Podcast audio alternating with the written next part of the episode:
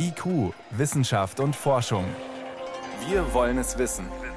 Ein Podcast von Bayern 2. Es erscheint schon wieder so weit weg, die Wochen, in denen Schülerinnen und Schüler während der Pandemie allein daheim vor dem Rechner saßen und Lehrkräfte versucht haben, via Bildschirmkonferenz zu unterrichten.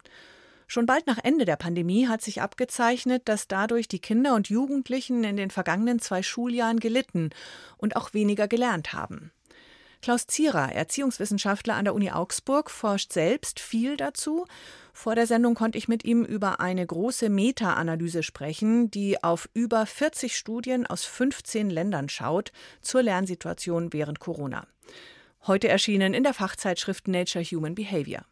Die Ergebnisse zeigen unter anderem, Kinder in Deutschland haben Corona-bedingt im internationalen Vergleich eher wenig eingebüßt an Lernerfolg, stehen also sogar relativ gut da. In Mathematik gibt es offenbar die größten Lücken und der soziale Status ist ein Riesenfaktor.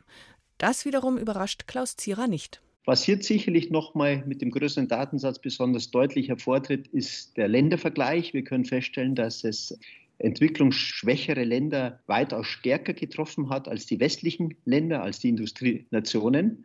Und gleichzeitig können wir feststellen, dass Kinder aus bildungsfernen Milieus weiter stärker davon betroffen sind als Kinder aus bildungsnahen Milieus. Auch hier also ein Auseinanderdriften im Hinblick auf die Bildungsniveaus und eine Verstärkung von Bildungsungerechtigkeit. Was genau zeigt sich denn bei den einzelnen Ländern oder anders gefragt, wer hat es gut, wer hat es nicht so gut gemacht? Ich glaube, dass es gar nicht mal so sehr daran liegt, wer hat es gut oder wer hat es nicht so gut gemacht, sondern in der Phase der Pandemie war ganz entscheidend das kulturelle Hintergrund im Elternhaus auch, also das Bildungsmilieu letztendlich, in dem ein Kind groß geworden ist, weil die Familien auch stabil geblieben sind, weil die Kinder zu Hause aufgefangen worden sind.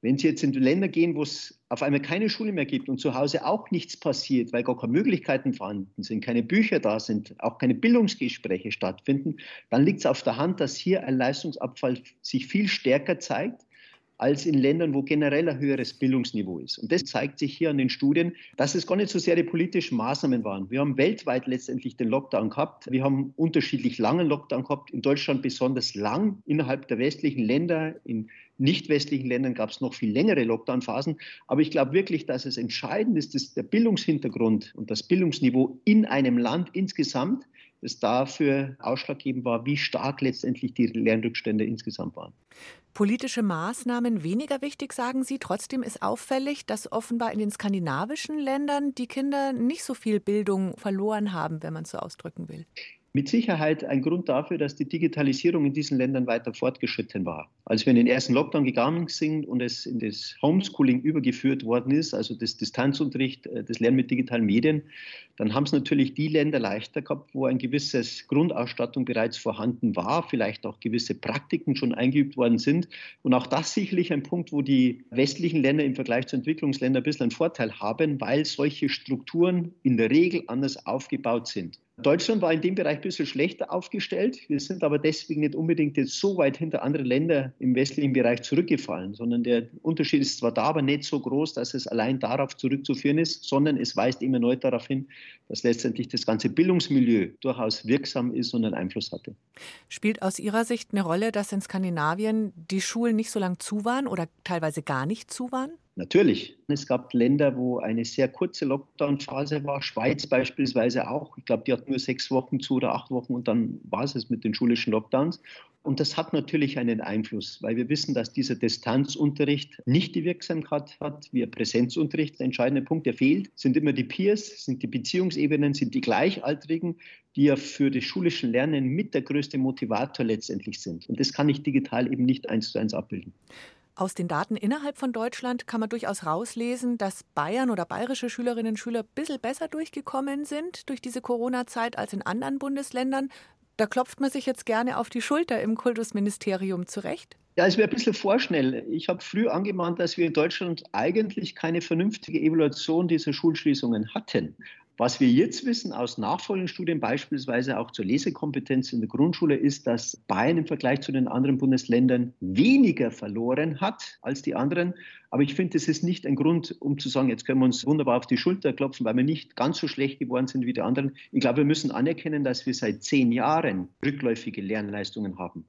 Wie könnte man Ihrer Ansicht nach denn den Trend umkehren? Also ich glaube, wir hätten in der Pandemiezeit durchaus solche Konzepte wie die Sommerschule vernünftig anpacken müssen.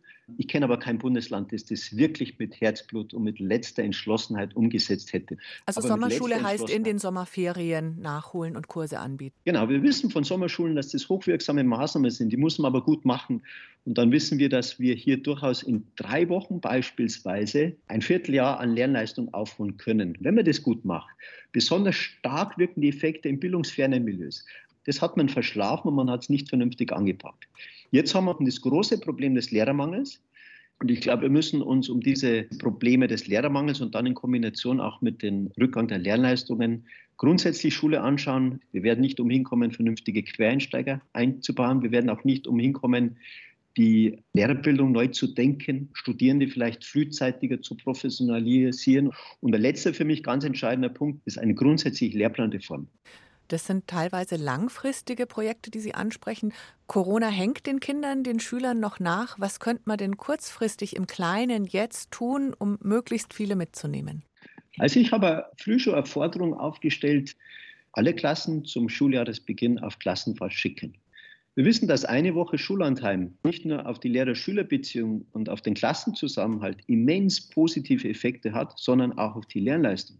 Das heißt, wenn Sie das klug machen, dann schaffen Sie eine pädagogische Basis, die das ganze Schuljahr trägt und wovon alle profitieren, Schülerinnen und Schüler und auch die Lehrpersonen. Das sind Maßnahmen, die könnten wir sofort umsetzen. Ich glaube, wir müssten Lehrpersonen hier stärken, unterstützen, Freiräume geben, vielleicht auch die Finanzierung ermöglichen. Aber das wäre aus meiner Sicht bildungspolitisch unbedingt notwendig, um die Kinder und Jugendlichen in ihrem Bildungsprozess zu unterstützen, nicht nur bei der Lernleistung, sondern auch bei der psychosozialen und auch bei der körperlichen Entwicklung. Eine große Meta-Analyse hat gezeigt, was sich vorher schon abgezeichnet hat, dass nämlich die Lerndefizite nach Corona je nach Land und Schicht sehr, sehr unterschiedlich ausfallen. Einordnungen waren das von Klaus Zierer, Erziehungswissenschaftler. Vielen Dank für Ihre Erklärungen. Gerne.